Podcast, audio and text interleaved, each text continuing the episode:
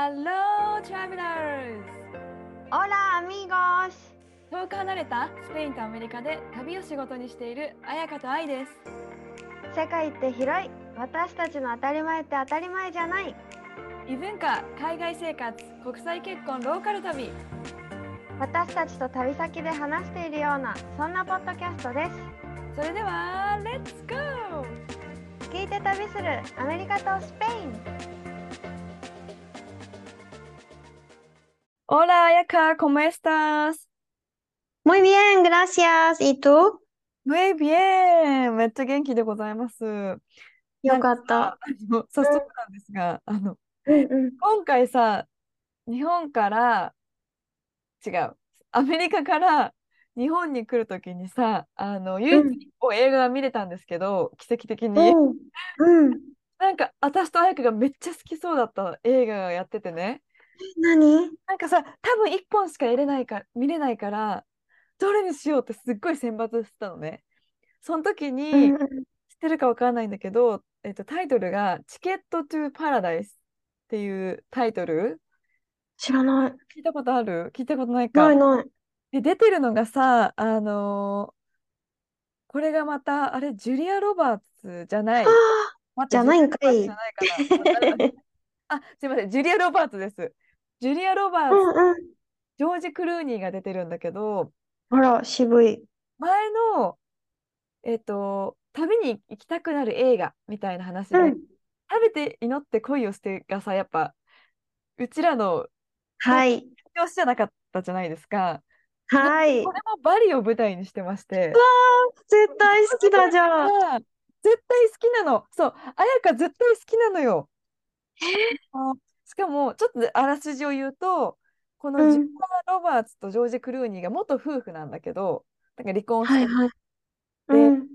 ある日、娘がいるんだけど、うん。娘がこれから弁護士になるっていう大きな夢があったのに卒業旅行でバリ島に行ったらそこで出会ったバリ島の超イケメンの青年と結婚しちゃうっていうことになってええうん。それを止めにこの夫婦が離婚した超仲悪い夫婦がバリ島に行くっていう話なんだけどへえ、え、そのローカルボーイと結婚するってこと？そうだよあの娘がもうねだからバリの文化とかすごい出てくるんだけど、結婚式の儀式とか。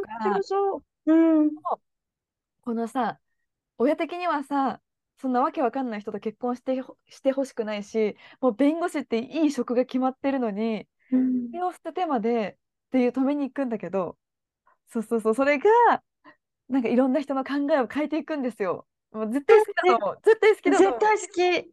絶対好き。もう見る前から言える。もうね、好きだと思う。もうね食べて祈って恋をしてのこれは恋愛だけだったけど家族とか恋愛も含んでるし人生観とかこのしがらみとかもうなんかねもうぜもう見て見てって感じよかった めっちゃよかったラブコメですラブロマンスコメディはいラブコえーメ、見たい。見る見る見る。めっちゃ面白そう。ありますとりあえずなんだっけ、タイトル？もう一チケッ回。トトゥーザパラダイスチケットトゥーパラダイスかチケットトゥパラダイス。バリね。わ、チケットトゥーパラダイス2022年の映画かな割と新しいそう映画。え、なんだっけ、すごい名言があるんだけど、その中に出てくる。なんか、いつかや、なんだったっけな、いつかやろうと思ってるんだったら、今じゃないみたいな感じでアクション起こしていくんだけど、へえ、ああ、もう見てください。面白そう。え、見る。え、なんかさ、名言といえばさ、名言といえばっていうか、うん私と愛にも響く名言がね、この間、先週ね、もらったんだけど、うん 語学学校のクラスメートに、モニカっていうイタリア人がいて、すごい小柄、そう小柄で、華奢で、で、すごいね、そう、髪型とかも可愛い、なんかさ、マッシュルームみたいな髪型をしてて、可愛い、すごいね、おしゃれなおばちゃんなんだけど、モニカが、pequeña es genial って言ったの。で、お。意味は、なんか、小さい子、小柄な子って、なんか、素晴らしいよね、みたいな意味なんだけど、え、なんで？と思って、その話になったら、なんかこう、モニカは、ずっとコンプレックスだったんだって。身長が低くて、体もキャッシャイから、で、胸もだからない。お腹とかもぺったんこだけど、胸もないから、やっぱりお尻があって、胸があってっていうイタリア人がね、多いし、ビーチの街じゃないけど、そこに行くとやっぱり、ああ、私はなんて貧相なんだじゃないけど、うんすごい思ってたんだって。で、すごくコンプレックスだったけど、もう30代、こう40代ぐらいから、え、小さいって最高じゃんって思うようになったっていう話をクラスでしてて、え、なんでそう思う、思ったの？って聞いたら、だって私洋服キッズサイズで全然いける。同じ、同じ服を、わかるよね？私もわかるってなって、うん同じデザイン、例えばザラに行ったとして、同じデザインの服を、だいぶ安いの値段で買えるのよ、みたいな。あの布が最小で済むからね。そうそう。で、買えるし、みんな40代超えてくると、服が入らないって言っあて、どんどん服を捨てていくけど、私にだから回ってくると、あ服がね。そう、これいるって言われたりとか、え、なんなら、40、もう50代に入ってくると、モニカさんもう50後半なんだよね、多分。で50代入ってくると、子供がどんどん、みんなのね、子供が成長してきて、子供もこの服もう着ない、買ったばっかりなのに もう入らない。モニカいるって言われるのよって。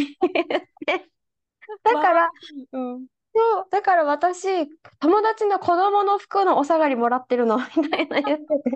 だからいつもそんな可愛い格好してるんかと思って。なんか、ちょっと流行りとかちょっと可愛らしい若い。なんか浮いてるわけでは似合ってるからさ、めちゃくちゃ着こなしてるんだよね。だって昨日とかさ、着てたの、ブルーの、なんてスカートに黄色とピンクの花柄よ。えー、かわいい。可愛いでしょ？膝丈のスカートに、で、上はさ、なんか白のレース柄の、うんなんかトップスを着てて、おしゃれじゃない ?60 歳手前で。すごい。あの色使いが素晴らしいよね。そう。白、青、黄色で、なんか、じゃなくてなんだよ黒と白とか選びがちじゃん。だだうんんだんうん。うんうん。そう。それになんか真っ白なサンダルを履いてたんだけど、このサン、今日の洋服全部お下がりって言ってたからね。わかる安い服とかも自慢したくなっちゃうよね。でも可愛くないこれ。そう。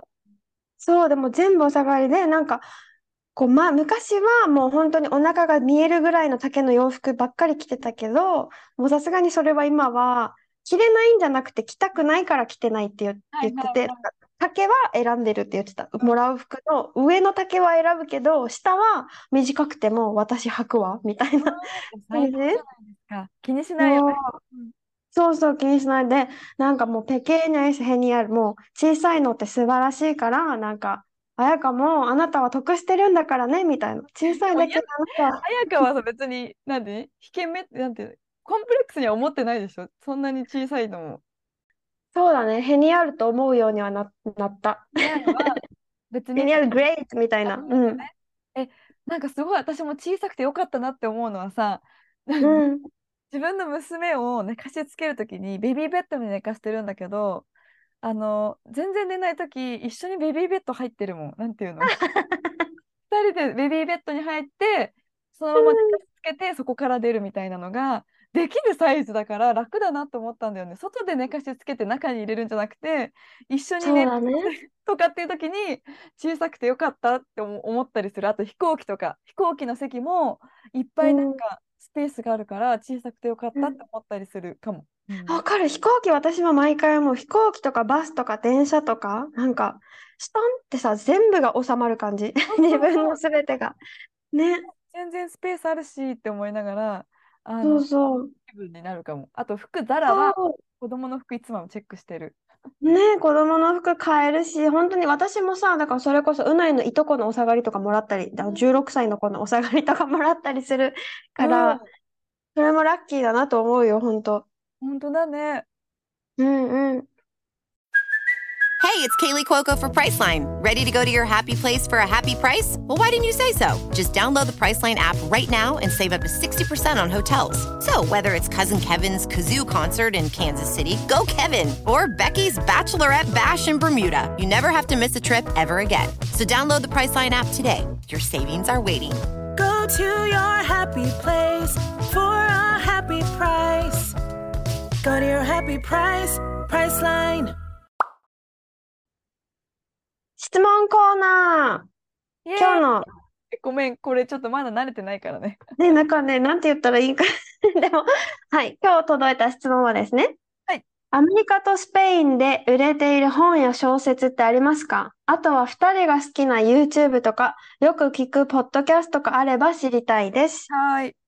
わあ、本ね。アメ、え、スペイン語の本読む？まず。読まないよ。読ん、読、私、最近からでも漫画を少しずつ、おやっぱ好きなものから入ろうと思ってそうだね、そう、漫画を少しずつ読み始めたけど、やっぱうないのお父さんが持ってる漫画って大人用だからさ、うん表現が難しくて、楽しめてはないかな。やって難しそう。だって日本語うだと、ーん。なんていうの？漫画だとカジュアルになっちゃって読めないっていう人がすごく多いもん、生徒さんでね。あ、そうなんだ。やっぱ私そんなもさもんか。その英語の本、小説とかうん実際全く読まなくて、なんかうん英語で読む本って言ったら自分の何自己啓発系がすごく多いかもしれない。それこそ今、なんて言うんだろう。そうだね、セルフグロースっていう、グロースって言ってそうだね。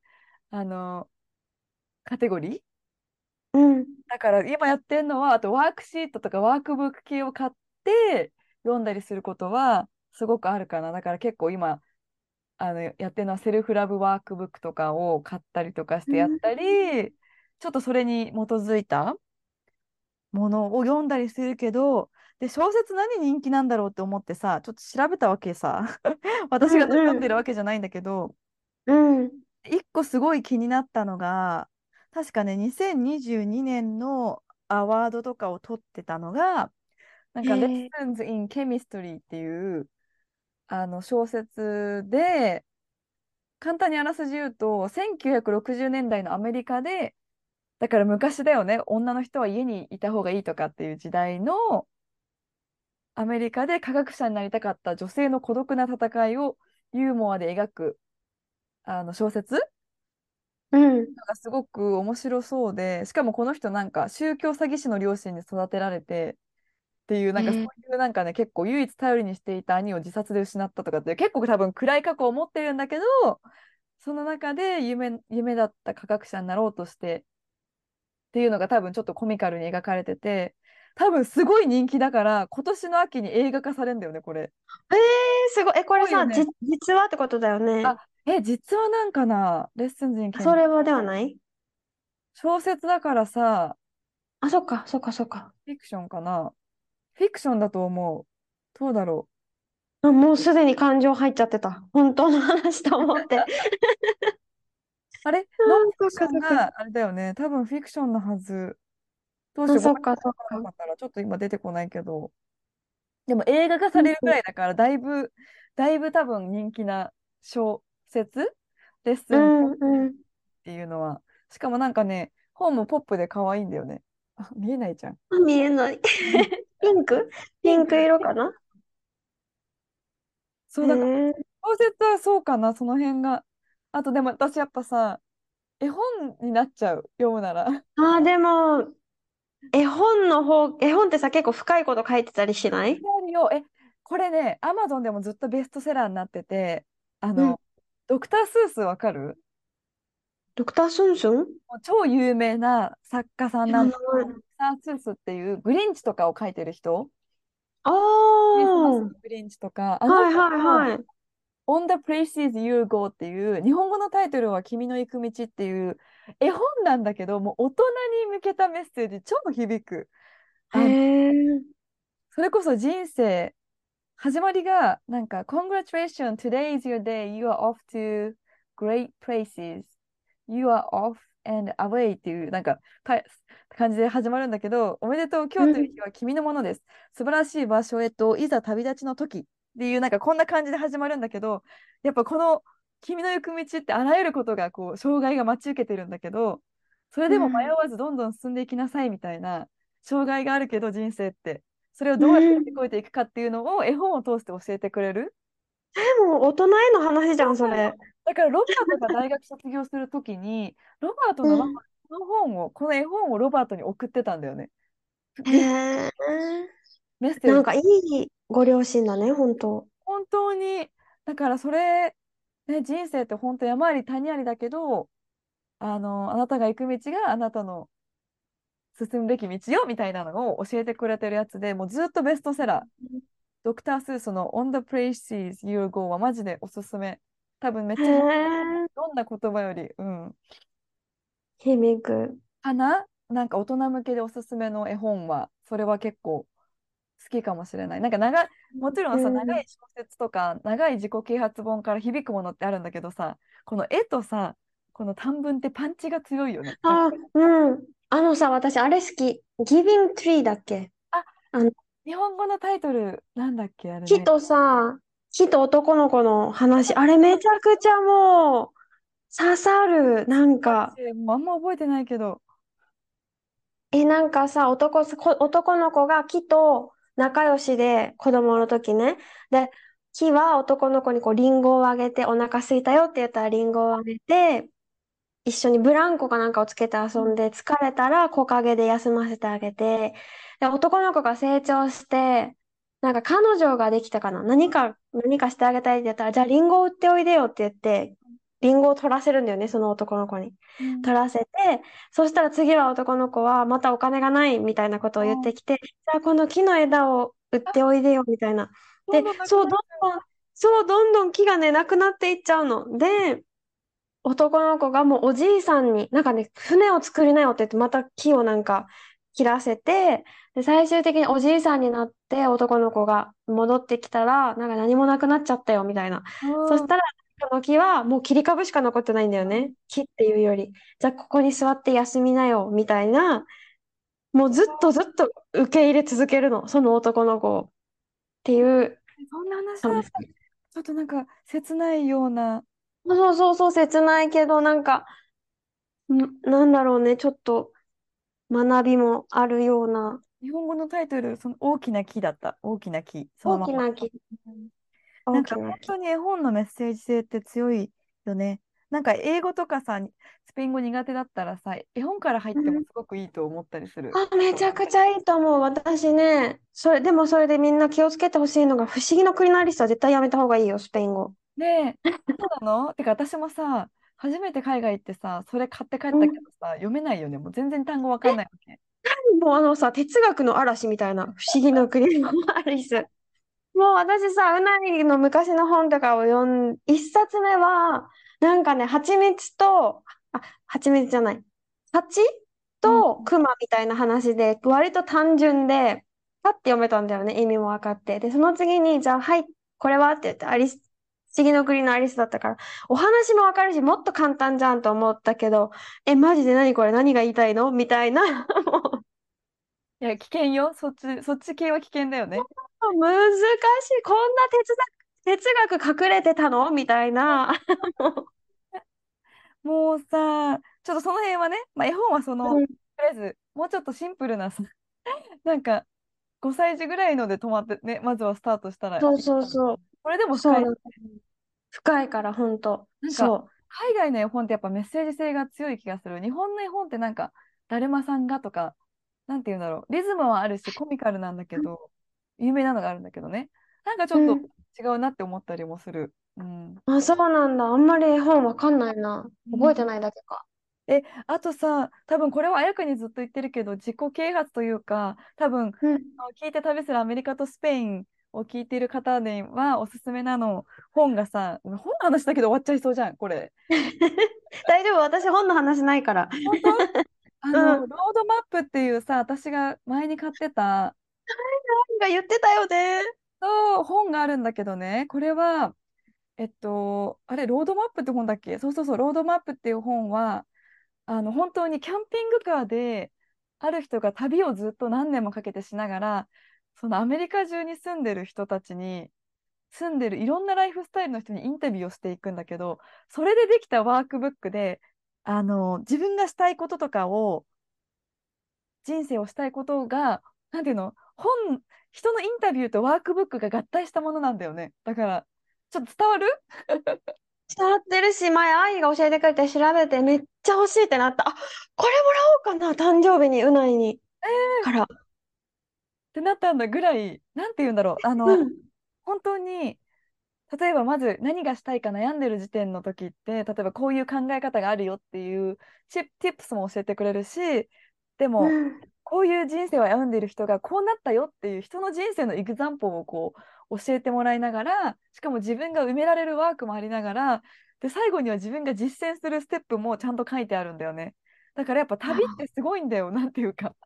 旅ってすごいよ。それは間違いない。え、なんだっけ？タイトルなんだっけ？もう一度。ロードマップっていう Roadmap。インスタグラムもあるんだよね。 Roadtrip Nation っていう、本当 road tripをしながら、いろんな人にインタビューをして、なんていうの、あしたいこと自分の才能の見つけ方ってこういうのがあるよねとか、なんか書き込めるとこがあったりとか、なんていうんだろう。最高。え、それを愛も持っている。あ、そう、持ってたし、自分がコーチング、最初トラベルコーチングをやりたくて、それの参考にしたのがそのロードマップっていう、最高。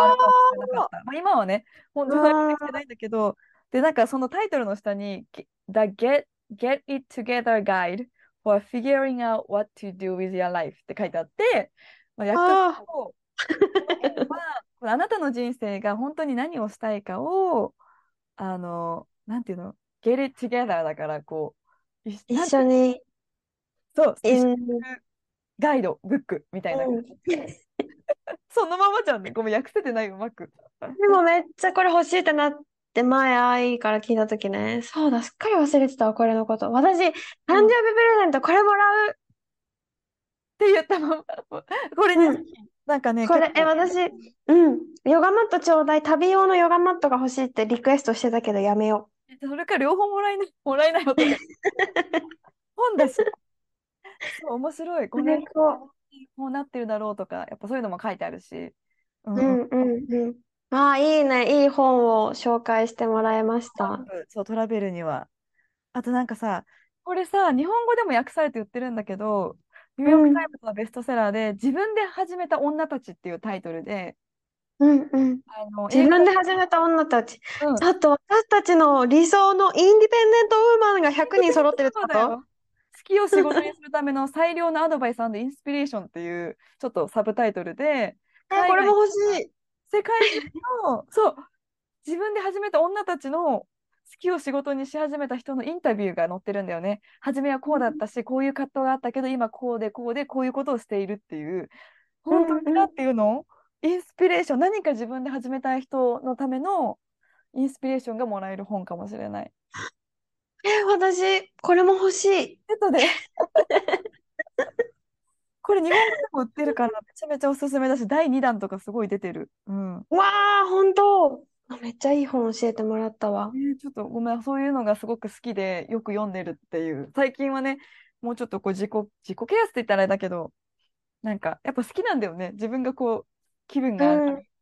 よし、頑張るみたいな。私も頑張るみたいな本すごい好き。わかる。なんか高めてくれる本。え、私さ、今読んでる本でさ、これもちょっとビジネスに、え、全然もうスペインの本とか関係なくなるけどいいかな。ちょっと一瞬待ってね。OK よ。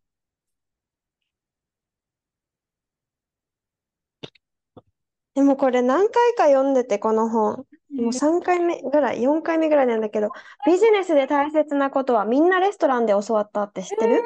知らない。一生役立つ仕事のスキルを身につける。そう、なんか、東京でお店をしてる人、あの、飲食店を何店舗か経営してる人が、レストランで働けば、大、大体のビジネススキルは身につくみたいな話で、これ本当にどの職場にも使えるじゃんっていうアイディア満載の本で、もうそのさ、今日の一番、今日本当に読み終わったところなんだけど、その本のね、一番最後に書いてたのが、それまで、最後のページまではずっとビジネスに関するノウハウというか、この人がやってうまくいったこととかを紹介してくれてるんだけど、なんか一番最後の本にさ、なんかインドに二十歳の時にバックパッカーで旅行に行って、その旅行先、旅行して日本に帰ってきた時に、激症 A 型肝炎っていう国指定の難病にかかって死にかけて、昏睡状態とかにもなったんだって、二十歳の時に。で、その時に本当に死ぬかもって病院の天井を眺めながら思って、これまでの人生の楽しみは先に取っておいたのにこんな展開ってあるかよとうん死の直前でひどく後悔しました。中学生の時は高校受験のため、高校生の時は大学受験のため、たなどなど、将来楽しい時間を過ごすために現在を犠牲にしてきたのです。死は突然やってくる。当たり前といえば当たり前のことを強烈に実感しました。突然終わるかもしれない人生。今をこの瞬間を僕は必死に生きたい。若い皆さんにこう伝えたいです。まずはやってみよう。失敗してもいいじゃないか。って書いてるんだけど。へえあなんかそういう経験した人からの言葉マジで説得力あるよね。うん。そう、なんか、私もそれでさ、やろう、やろうって思って後回しにしてた野菜のポタージュ今日作ろうと思って。そういう小さなこと大事じゃない？で、なんそういや本当に。かちょっとだからさ私も来週一人旅に行くんだけどさあの、うん。ね、置いて4泊5日 やっぱそれも今今行かなかったらいつ行くのって思ったから予約したんだけどうんうん。やっぱ大事だよねそういう今やるしかないみたいな。えー大事だし、そういうのってさ、いつも思ってるつもりでも忘れちゃう。抜けやすかったりするさね、そういうのって。だから本とかってさ、パコーンってそのエネルギーがまた入ってくる。はっって思い出すよね。ねそうだそうだ。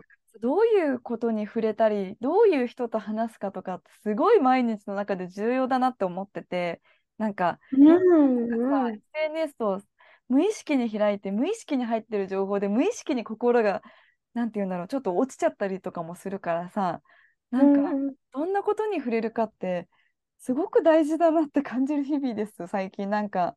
そうだよ。なんかあれって言わない？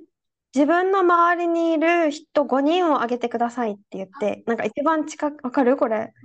一聞いたこと番近くにいる人の5人の名前を挙げて、その人をイメージして、で、その、あなたはその5人の平均ですっていう。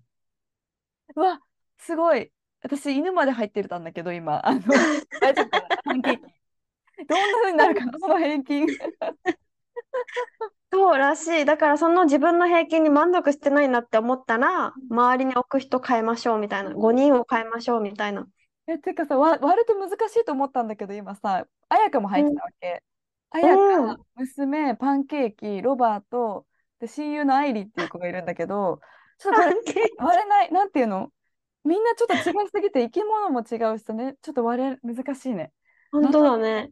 うん。本当だね。なんか5人の平均の自分、平均が自分って思ったら、環境ってすごい、何、受けてる影響大きいんだなって思わん？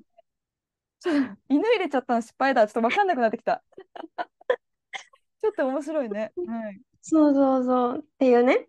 うん、はい。はい私ね、本の、本の紹介ない、ないんだよね。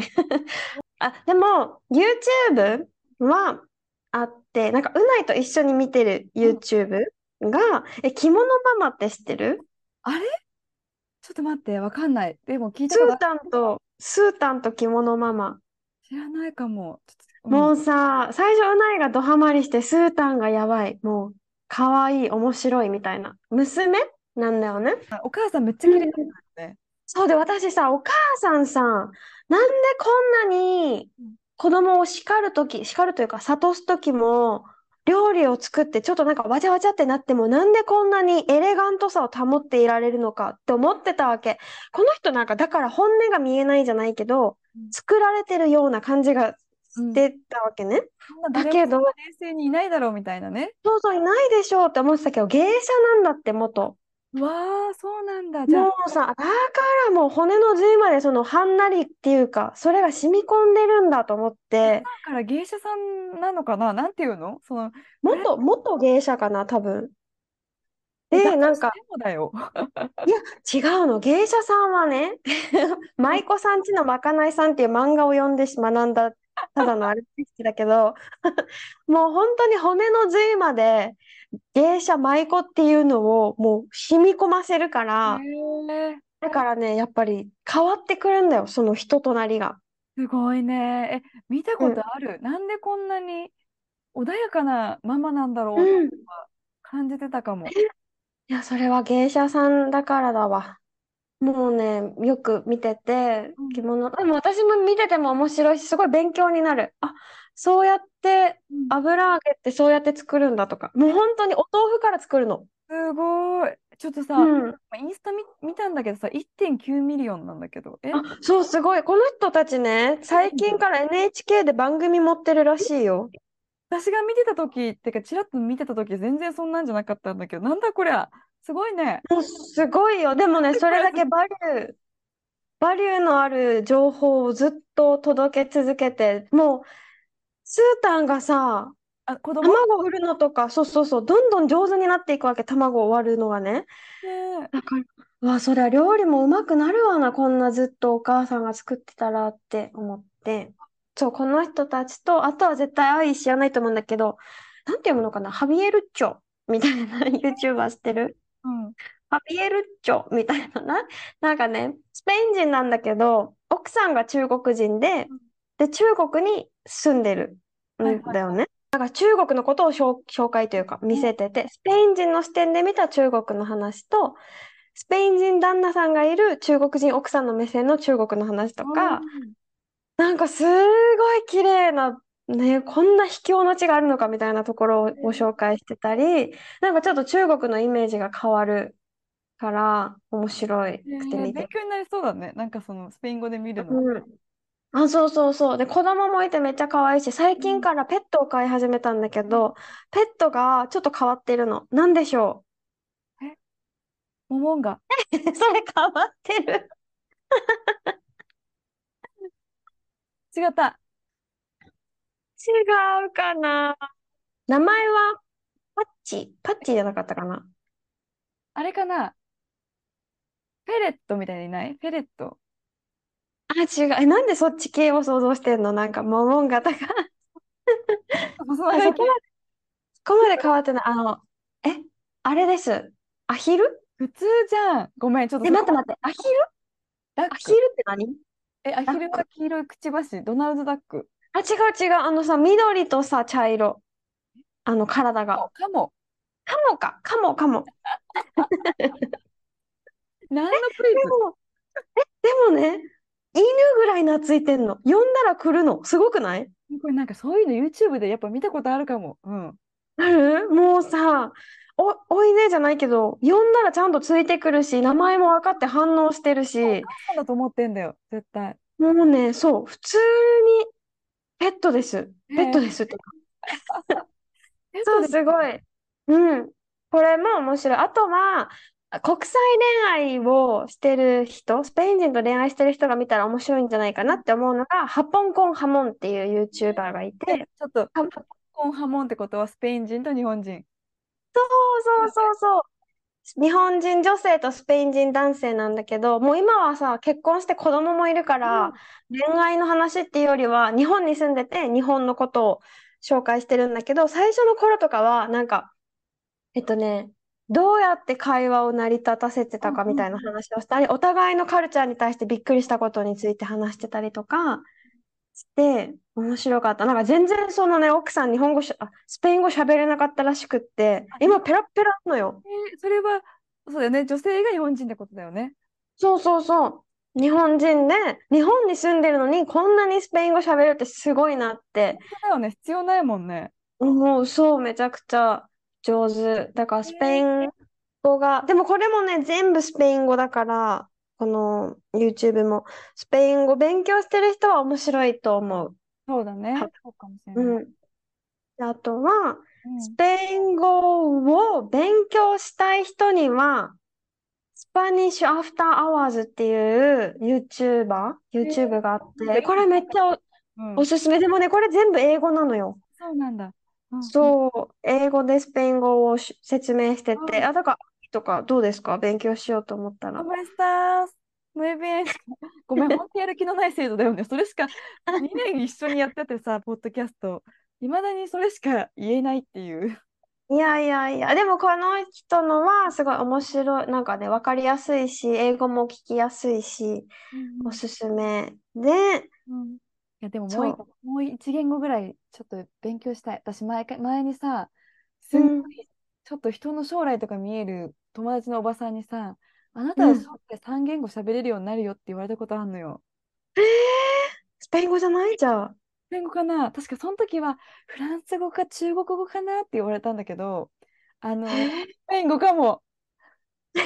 っていう、ね。スペイン語、スペイン語だ。え、でも3カ国喋れるとやっぱ世界は変わるよね。あるよね。てか、とか言って、そんな喋れてないけど。あやかさん。